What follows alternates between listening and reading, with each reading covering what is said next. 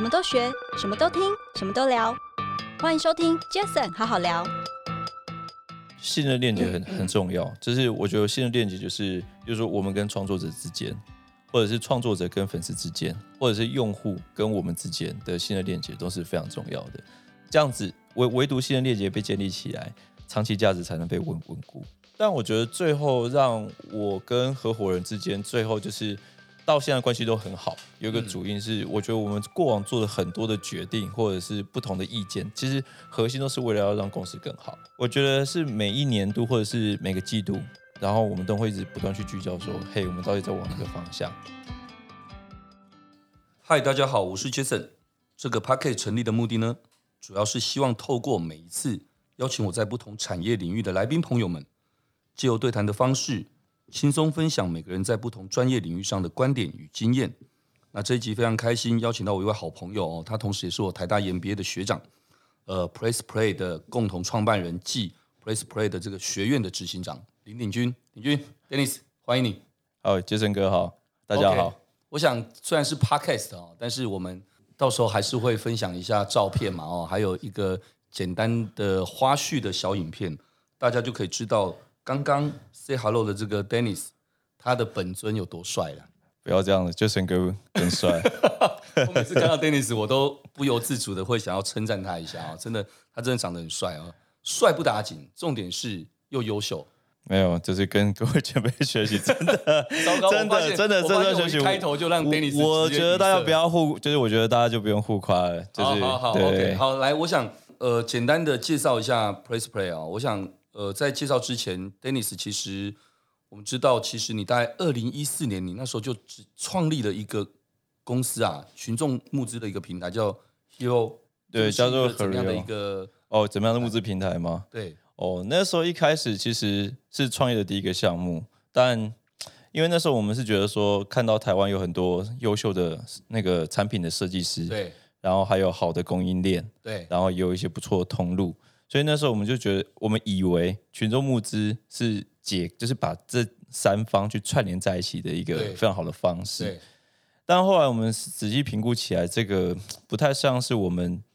那个时候的人脉资源跟财力可以做到的事情。哦，OK。对，因为这个做起来会很大。然后，但那个时候其实为了要营运嘛，然后也怕说，因为其实你认真跑一个。呃，产品设计的案子，你一年最多跑两个案子就已经是紧绷了。对对对。然后呢，所以那时候我们也跑了蛮多的，就是也做了蛮多的那种独立音乐歌手，帮他去发单曲、嗯、EP，然后做演唱会。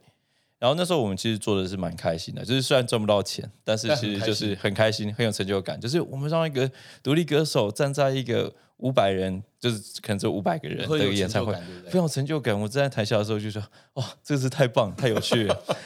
然后，但是最后还是会面临到一个问题嘛，我们毕竟还是要活下去。对，所以后来就开始思考说怎么去转型。对，然后那在思考转型的过程之中，我们就去抓住几个我们擅长且有有热情的事情。例如说，第一个，呃，我们对内容是很有兴趣的。然后呢，第二个的话是我们其实也真的也挺擅长做行销这件事情。嗯。然后第三个就是，我觉得我们过往可惜的是群众募资是比较难有积累的。对对，就是因为你做完这个专案之后，就 case by case 嘛。对，就 case by case。所以那时候我们就觉得这样很可惜。我们是希望我们做的商业模式要是可以有积累性的。嗯，对，就像 Jason 跟我们刚才闲聊的时候聊到，就是要做有累积的事情。对对对，做任何事情要可以累积，就是你一直不断的累积，那个呃商业模式会是比较健康的。然后呢，所以我们后来要做可积累式的。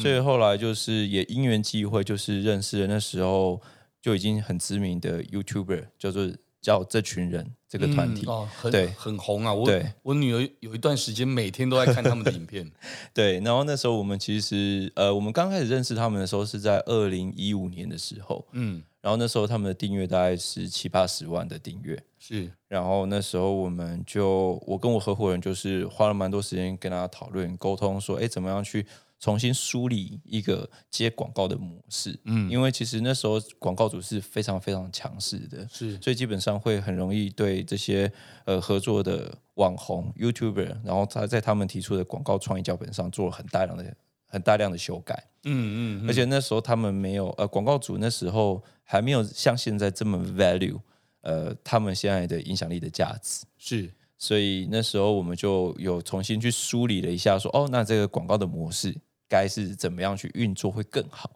对，然后所以因为这样子才有二零一六年，就是算是转型。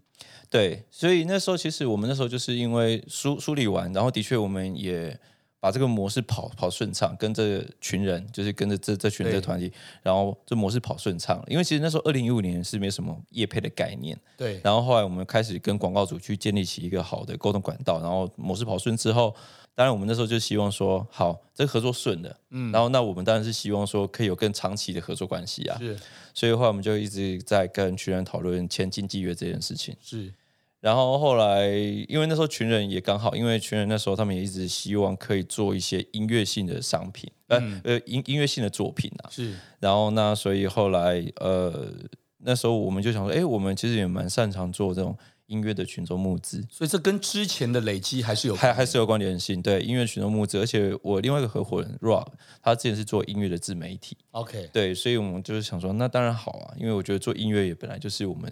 热情所在的一个领域嘛。对对所以后来就沟通蛮多次之后，后来终于把群人给签下来。签下来之后，当然就是开始要思考如何去转型。所以后来就。嗯我跟我合伙人那时候两是算是两间很耐米的公司，嗯，然后后来最后就是我们就是决定并成一间公司，OK，是这样子的一个缘由，所以你会看到瑞奥股份有限公司可能在二零一三、二零一四就成立了，但实际上 PressPlay 这个品牌是在二零一六年才诞生的，因为那时候是讨论之后，然后后来在二零一六年正式推出这个品牌，OK，所以就有现在的 Place Play。对，然后而且这中间也是一直在不断在经历转型的过程啊，因为像一开始就是我们有这群人的经纪约嘛，然后所以当然就是也容易去吸引到其他 YouTuber 的关注，然后当然我们也是希望说可以跟其他的 YouTuber 去建立起好的合作关系，嗯，然后那那时候的状态是很多 YouTuber 是没办法全职投入在内容创作上的，嗯嗯，因为那时候对那个那时候大部分的 YouTuber 是。兼职就是没错，我有兴趣，就是我我有个主要的收入可以去 cover 我的日常的开销。对，但是如果在内容产制上的话，就是这是我的业余的习惯。然后那时候我们当然第一个目标是要让更多的内容创作者全职投入在内容创作上。嗯，所以那时候我们也参考了一个海外的，就是一个美国线上一个一个美国的线上平台，叫做 Patreon。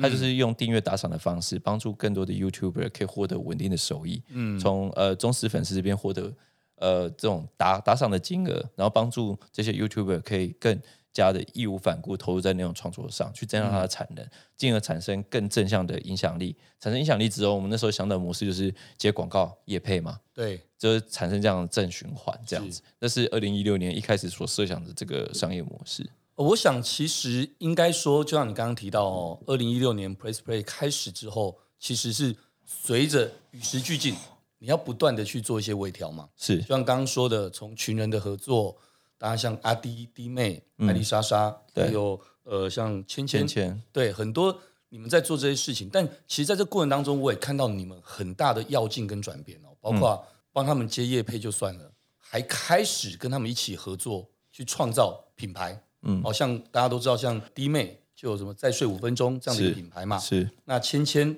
大家知道它食量很大，就做了一个芊芊拌面这样的一个。对，芊拌面，对，对不对？那这些也是在这个过程当中不断与时俱进去调整，对，去找到一个一个 business model 的出路嘛。对，没有错。其实我觉得，的确，因为我们毕竟就是每一年都有就是新的一个成长的目标，但是你在成长目标的过程之中，会一直不断去思考说，哎，现在原有的商业模式会不会碰到？一个瓶颈或天花板，举例来说，像是以接业配的天花板来说，就是相对来说比较低，而且它这个整个产业的发展速度来说也是没有那么快。我相信这个 Jason 哥应该蛮了解的。对，对，这是我们在做的事。对，然后这又加上，因为这一块的 player 其实原本就也很多了。对，然后所以其实我们那时候当然从业配的这个商业模式。然后就是，反正我们自己内部叫商案嘛，就是从商案这边也开始思考说，是不是可以帮助这些创作者去创造更多的，呃，就是更多元也更多的收收益来源。嗯。所以其实那时候我们蛮大量去参考，呃，一些美国发布的创作者经济的一些报告，嗯，对，嗯，然后像例如，所以那时候我们就会看到说，蛮多知名的呃创作者都会开始去成立起自己的品牌，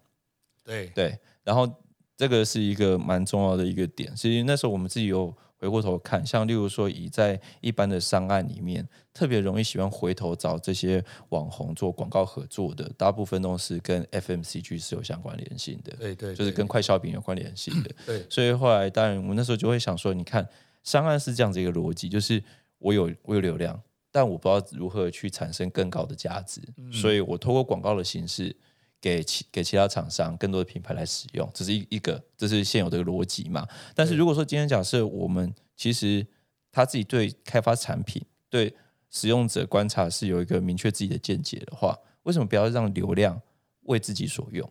就是反正呃，应该应该这么说，就是因为这些创作者跟观众，他们平常就是这样子蛮直接的再去沟沟通跟交流，嗯，嗯，所以我觉得这也是一个很快速可以去验证一个新产品。是否具有市场性，而且获快速获得市场机会的一个验验证模式，所以就是由创作者说：“嗯、嘿，我今天我想成立一个新的品牌，然后我们每个品牌都会去属于它的愿景使命。例如说，像再睡五分钟，就希望是带着以每天更疗愈一点的这个使命，所以我们都会去属于每个品牌的愿景跟使命。然后第二个的话是去找到好的 solution 出来。”所以我们不是我们不是想要去开发一个很粉丝向的产品，我们要看的是说这个新的品牌、新的产品推出之后，三个月或六个月之后，是不是有长尾的销售表现？嗯嗯。如果说今天假设一直持续有表现是长尾销售表现是很好，代表它是真的具有这个这个呃产产品性的，呃，而且这个品牌最终它会跟原本合作的创作者开始变成是分离开，它自己会长大，这个品牌会自己长大，它不会永远。在一个单一创作者的照顾之下去长大，对，我觉得这样也比较健康。对对对对对对，对不对？那聊一聊哦，就是 PressPlay 有这么多的这些，而且都是很有名的这些网红创作者哦。那你们在跟这些合作创作者之间的这些合作，你们觉得大概这些创作者需要一些什么样的特质，才能够让你们觉得你们在合作上面，可能除了他的影响力，还有你们的创造力？可以有更好的一个连接、嗯、哦。我觉得第一个话是要去，呃，就是要认同专业分工这件事情。就是因为当然有很多创作者他自己本身都很厉害，就可以自己都全部都把它做完。我觉得当然也没有问题。但是如果说今天假设要合作的话，我们就希望可以有更好的专业分工。对，就是这第一个。然后第二个话是他自己在内容经营上面，他必须要针对特定领域有所琢磨的，要有自己的见解，就是。我们现在比合作更多的会更像是呃，针对单一垂直领域有更多琢磨跟研究的，例如说像是呃，不管是千千古啊，他们其实对美食都有自己的见解看法，或者是像我们近期的合作，像是 Campfire，就是他自己本身就是他他他很喜欢露营哦，对，而且他本来就是那个产产产品设计师，嗯，所以他开发出来的器具商品，我觉得那个东西更好，这更有机会去符合市场需求的。所以其实我觉得有时候大家会误以为说，哎，我们是在做网红性的商品，但是其实实际上我们是，我们是跟着这些创作者一起合作，打造出就是为为市场去提供出一个新的选择，是对。然后只是跟创作者合作的方式是去快速去获得这个市场呃的验证，说到底是否具有这个市场性这样子而已。对。所以这么说的话，在整个这个合作的过程当中，第一个当然刚刚说的分工嘛。那再来就是，呃，PressPlay 整个的团队在协助这些创作者的这个品牌上面的这个要付出的这个努力，其实第一个刚刚说到的是过去你们所累积的拥有的一些资源，那再来一点是你们清楚知道，不是只是想炒短线，对，应该我们是蛮注专注的，真的想要专注的在这个品牌上面，能够让它成为一个永续的一个企业嘛？对。我们有一个很核心的一个价值，就是长期价值第一。嗯，长期价值第一，这个是一个我觉得我们会跟这这个价值观会让我们跟其他的同业会有很巨大的差别。对，我刚才很想问你，就是你觉得 PressPlay 跟你们的同行的差异，跟你们对在这个有些什么样的不同？其实就是长期价值第一。举例来说，像之前就是 Web 三点零就是非常红的时候，哦、大概每一天都就是至少一到两位的那个厂商问我们说要不要发行 NFT，哦、这肯定的。对，然后对，然后但是因为呢，其实我呃，就是如果纯粹站在商业考量来说，当然可以去尝试看看了。但是我们、嗯、我们那时候仔细思考，就是觉得说这件事情我们没办法看到一个实际的一个消费的场景，就是、嗯、对。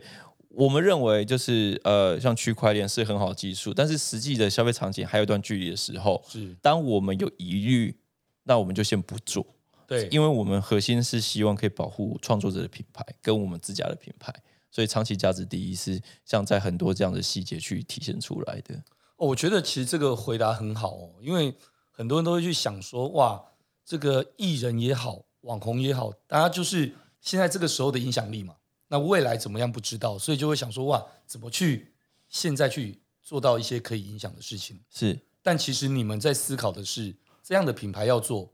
一定要长期，不然我不做。对，所以我觉得信任链接很 很重要。就是我觉得信任链接就是，就是说我们跟创作者之间，或者是创作者跟粉丝之间，或者是用户跟我们之间的信任链接都是非常重要的。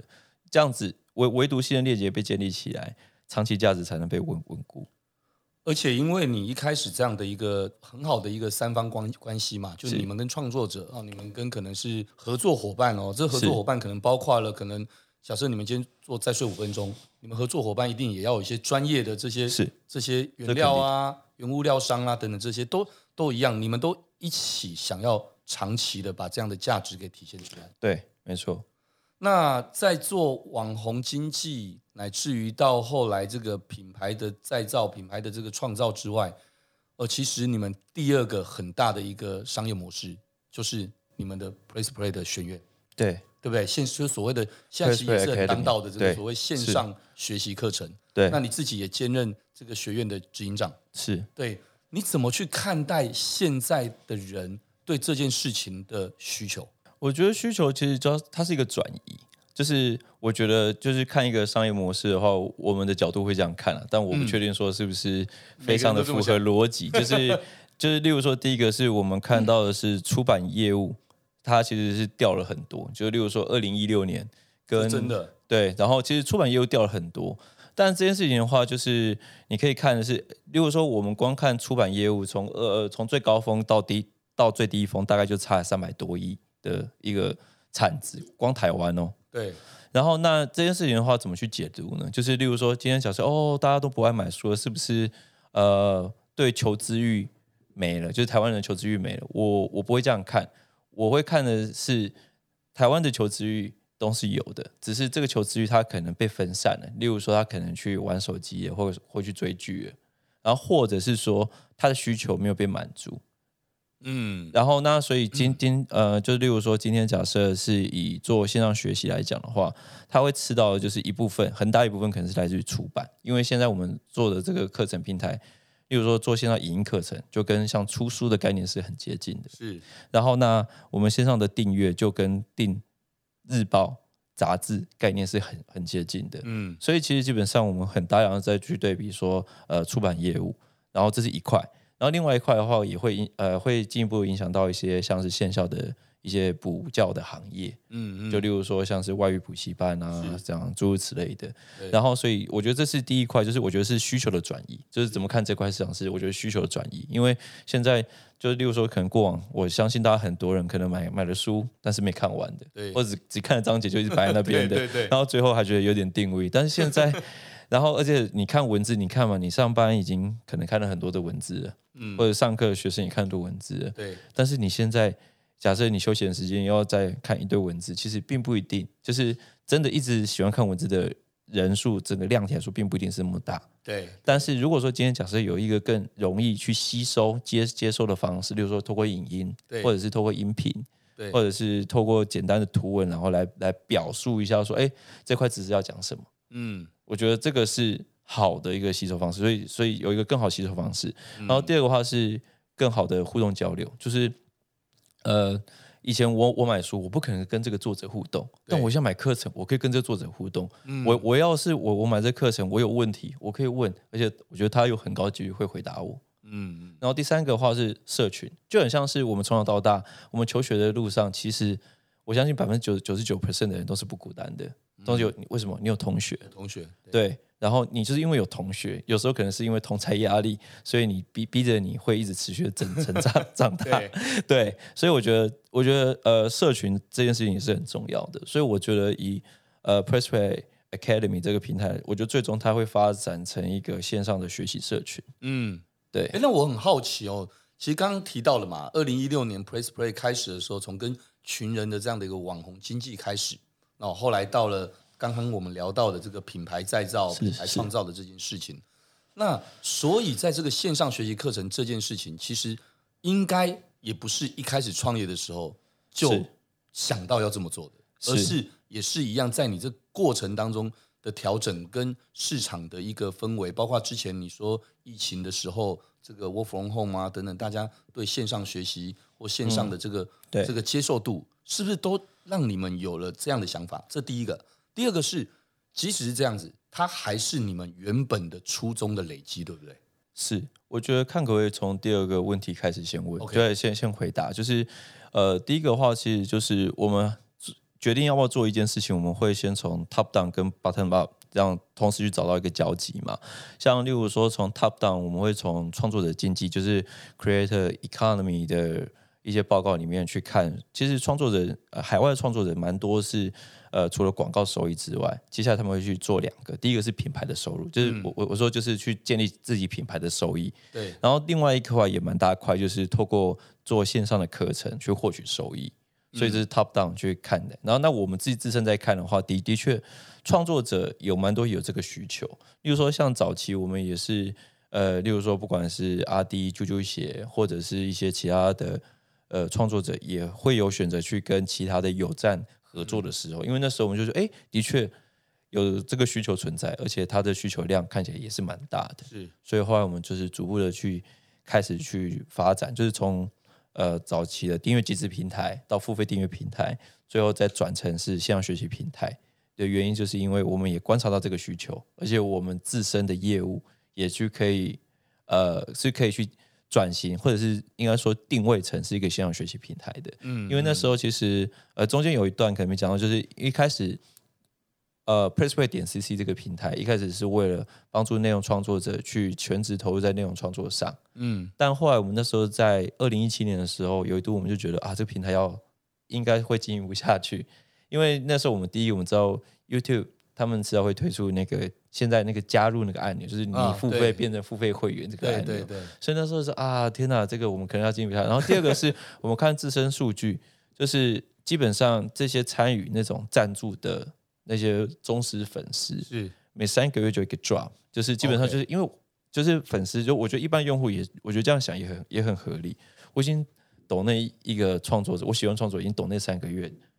嗯、你看，我觉得我已经对他已经是很好了。对对对对。然后那第第三个的话，其实就是我们觉得这商业模式的天花板超低，因为你看嘛，你整个粉丝量体，你乘上可能千分之一或万分之一的转化率。再乘上每个月的订阅金额，这就是我们的上上限门槛。对，你都已经知道你几年之后大概对，就大概多少，而且都是嗯以千分之一或者是万分之一的比例这样一直乘乘下来的，而且它又不稳定，所以我们决定要转型。所以那时候我们就是转成付费订阅。付费订阅那时候我们是有观察到说，像不管是阿迪九九鞋、囧星人，或者是像。老王就是他们，其实都是在在教一些比较教学性的内容。对，所以那时候我们就说，哎，其实教学性内容可以做。嗯、但那那时候我们手上毕竟资源也不多，工工程师也有限，所以我们那时候就是先专注把付费订阅给做好。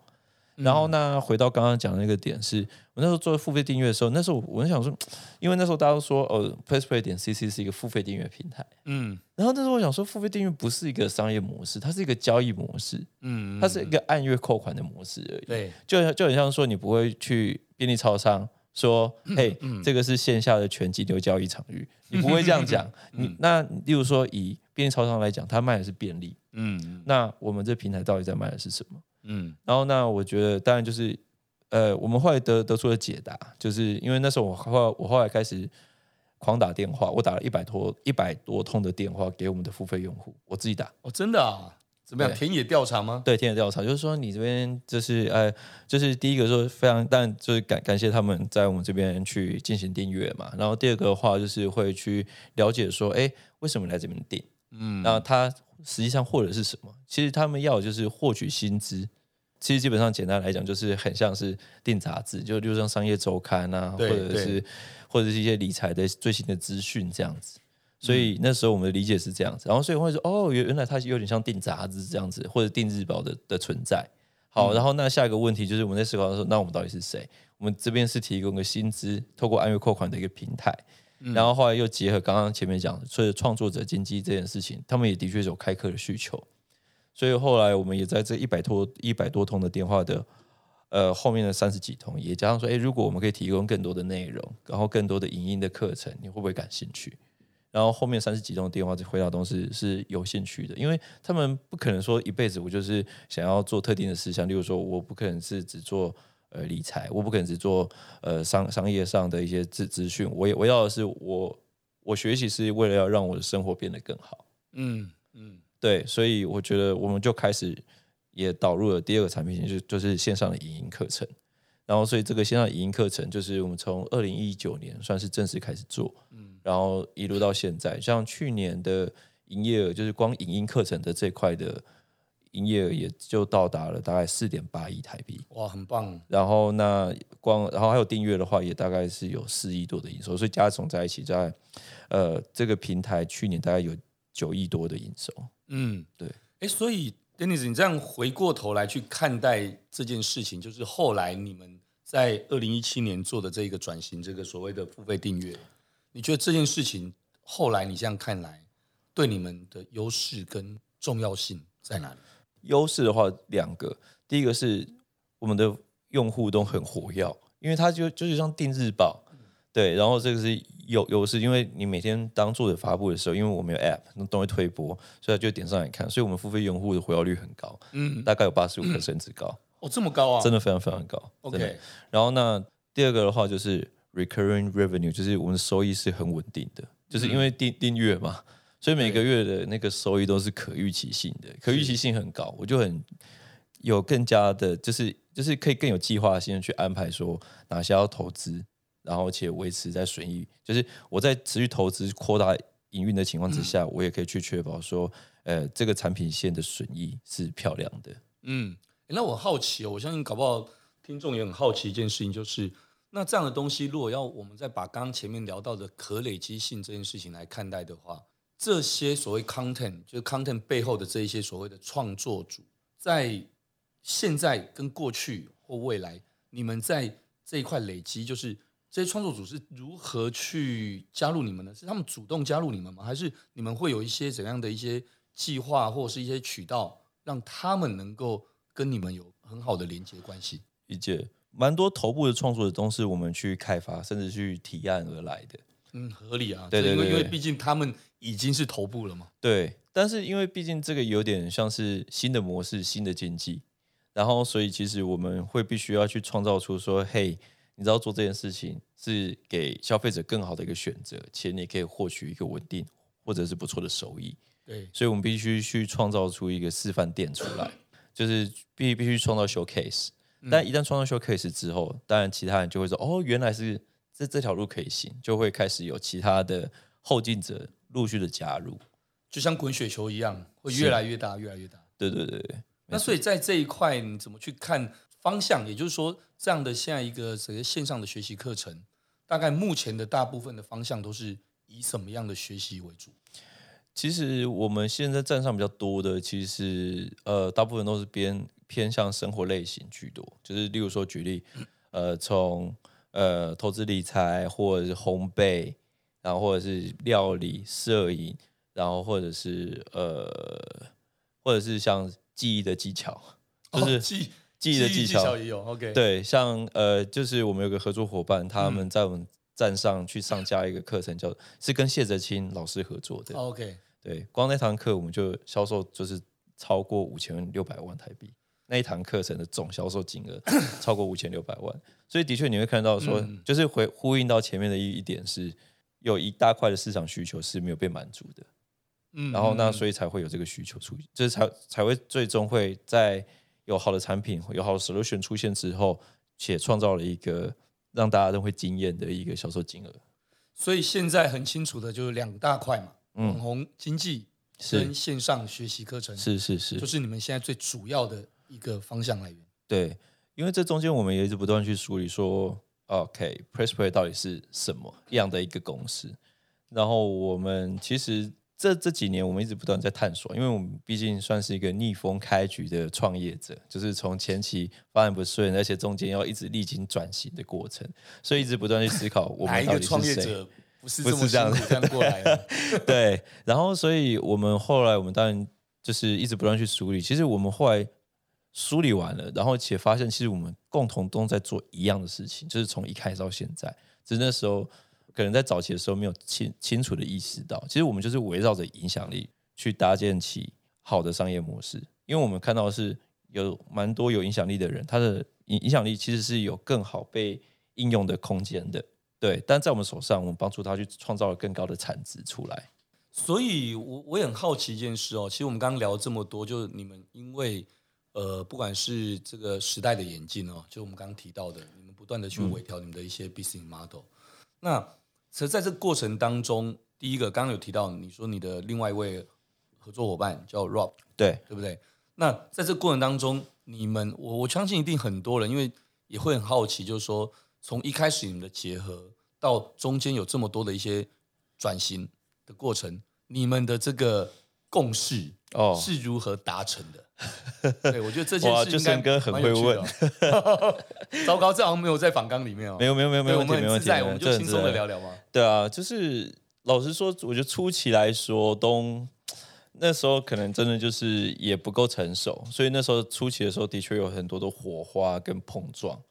但我觉得最后让我跟合伙人之间，最后就是。到现在关系都很好，有一个主因是，我觉得我们过往做的很多的决定，或者是不同的意见，其实核心都是为了要让公司更好，这是第一件事情。但我我我相信说，大这是每个就是有曾经合伙或开过公司的人，一定都会这样认为。但是这件事情是，我觉得是每一年度或者是每个季度，然后我们都会一直不断去聚焦说，嘿，我们到底在往哪个方向？而且是从公司到个人要的是什么？因为有时候公司前进的方向，并不一定跟个人会百分之百相符。是，所以我们会一直不断去梳理说，那我们个人要什么，我们可以走到哪里，然后这个这种密切的沟通是蛮重要的。然后这是第一个，然后第二个话是我们内部是做了蛮大量的那种比较偏向是阿米巴式的会计原原则，就是基本上每个 BU 都有个清楚的财务报表，所以例如说我这边我赚到钱了，或者是我合伙人这边赚到钱了，或者是谁赔钱了？例如说，假设我万一我赔钱了，嗯，这个都是在每个月报表都是一清二楚的，嗯。然后那所以其实我们那时候有达成了一个 deal，就是有有达成一个目标，就是我们各自都要活下来，而且要变成这个市场最好的 solution，在寻求公司内的合作总效。哇，太感动了！我想其实创业本身本来就有很多很多你没有办法去想到的一些变数，嗯、是那。最大最大的变数又是在哪里？在人，对人的想法，因为每个人这没有对错好坏，而是每个人在不同阶段，可能他的人生经历等等，他不同阶段他会有他需要、想要或渴望要的。对，那在过程当中，大家的一个一个互动磨合这一块，其实我常说一句话说，要有共识才能共事啊，嗯，对不对？尤其是在走在一个这样子这么样，坦白讲，真的是变化很快。嗯的这个年代，然后竞争其实也很大的年代。对，就像我们刚刚录节目之前，我们也聊到嘛，线上学习课程这样的一个平台，当然也不止只有你这边。对，现在有好几个一些平台，他们做的哎也也做得很好，嗯，对，也都有声有色。但重点来了，就是如何大家的这个累积是每个人他本身自己的资源。例如说，OK，举例，PressPlay 有你们两位。方的加上呃，你们过去所累积的，包括网红经济的这些资源，包括你们懂行销，你们知道如何去和这个田野调查，去让消费者这边更知道他们想要什么。但每个一定都有他自己的一些强项哦，我相信一定是这样。如果说我们现在往后，就是往后来推个一年两年这样来看好了，你觉得其实现在的这个网红经济跟线上课程这两件事情，你们的这个不管叫做哦比例原则，或者说你们可能会是用怎么样的方式去放在这两大块这个事业体上面？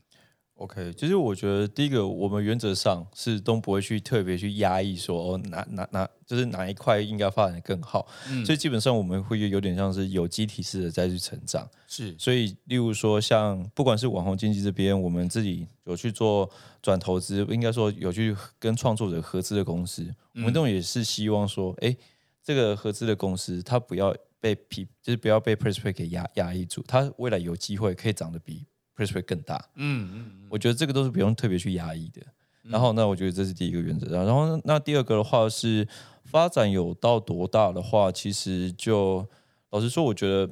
以如果现行的 forecast 来看，我觉得应该在两年内应该都还会是差不多的比例。嗯，对。但是你说在未来也不一定，所以这个就是要看说未来的发展，就是例如说像。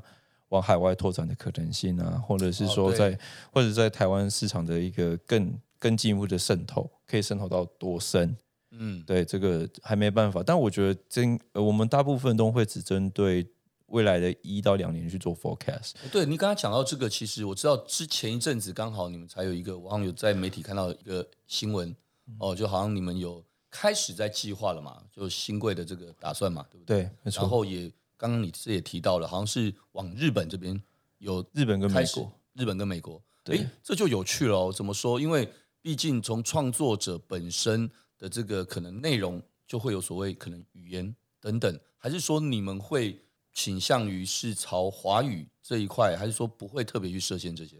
我呃，OK，就是老实说，就是我们现在应该比较大的重心会放在美国，嗯，就是就像 Jason 刚刚你刚刚跟。跟就是跟刚刚您提到的是，呃，我觉得第一个是语言的障碍，因为毕竟我跟我合伙人对日文是一窍不通，嗯，所以基本上对我们来说进入的成本比较高，是对。然后呃，在美国的话，当然至少听说读写都都应该会有个基本盘，对。然后第二个的话是，我觉得美国跟日本比较起来的话，就是美国更加的商业化，就比如说我们可以开开始开出给他一个不错的商业条件。呃，美国的创作者是有很高的几率是会同意的，但是在日本不一定，因为日本是比较重那种信任链接。哦，对，没错，对，对我我相我相信，觉得 Jason 哥应该很清楚，对对对，对，然后所以我觉得，当然第三个就是综上两个，就是考量到一些时间，我觉得时间对创业家来说是最贵的成本，是，所以我们就会觉得说，那可能是先以美国为主，日本为辅。嗯对，然后像呃农农历年前，我们不是有邀请罗兰哦哦对对对对对，好大的新闻，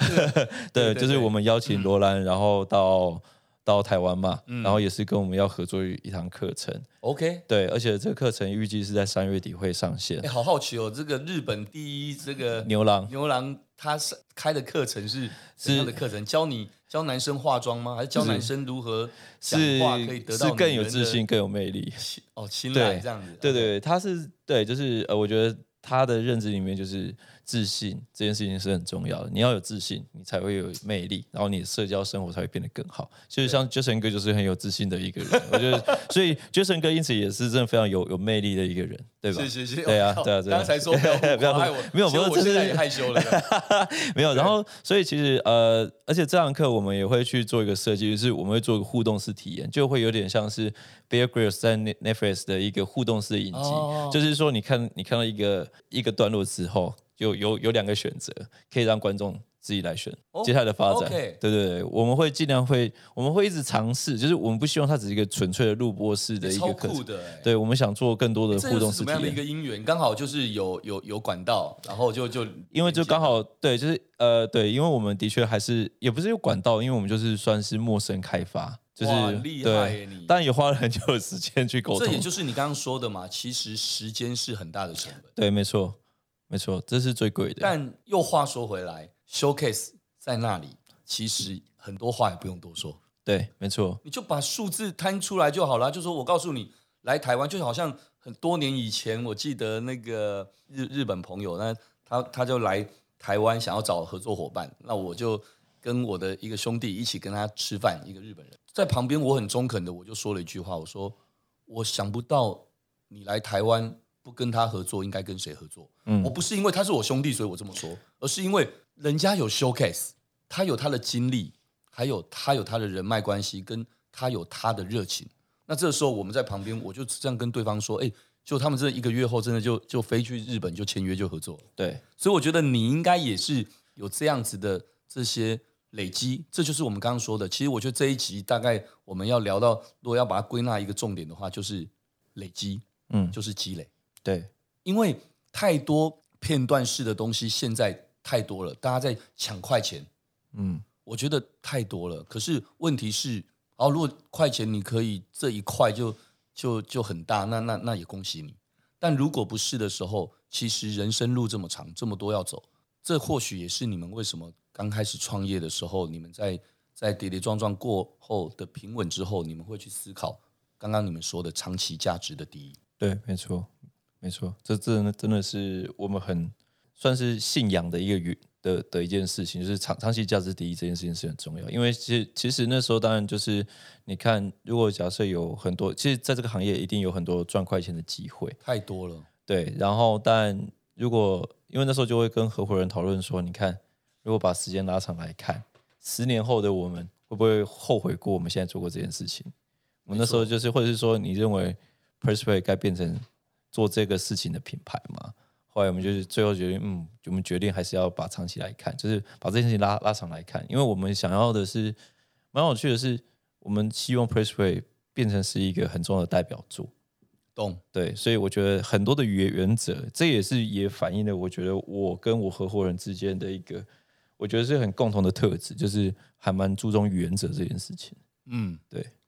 我想其实刚刚说的，其实。很多事情没有对错好坏，它只是每个人的不同选择而已。是，那当每个人不同选择，回到根本，也可能是因为他所在的位置，可能这个人是独立经纪人，是他本来唯一要做的事情就是把这一个艺人或把这一个网红，把这个创作者，不要说服务好，而是说合作好。那但是他们缺一不可，可是也因为这样，他们可能的连结会因为人。而会有很大的一些变化，是。但其实 PressPlay 是一个公司，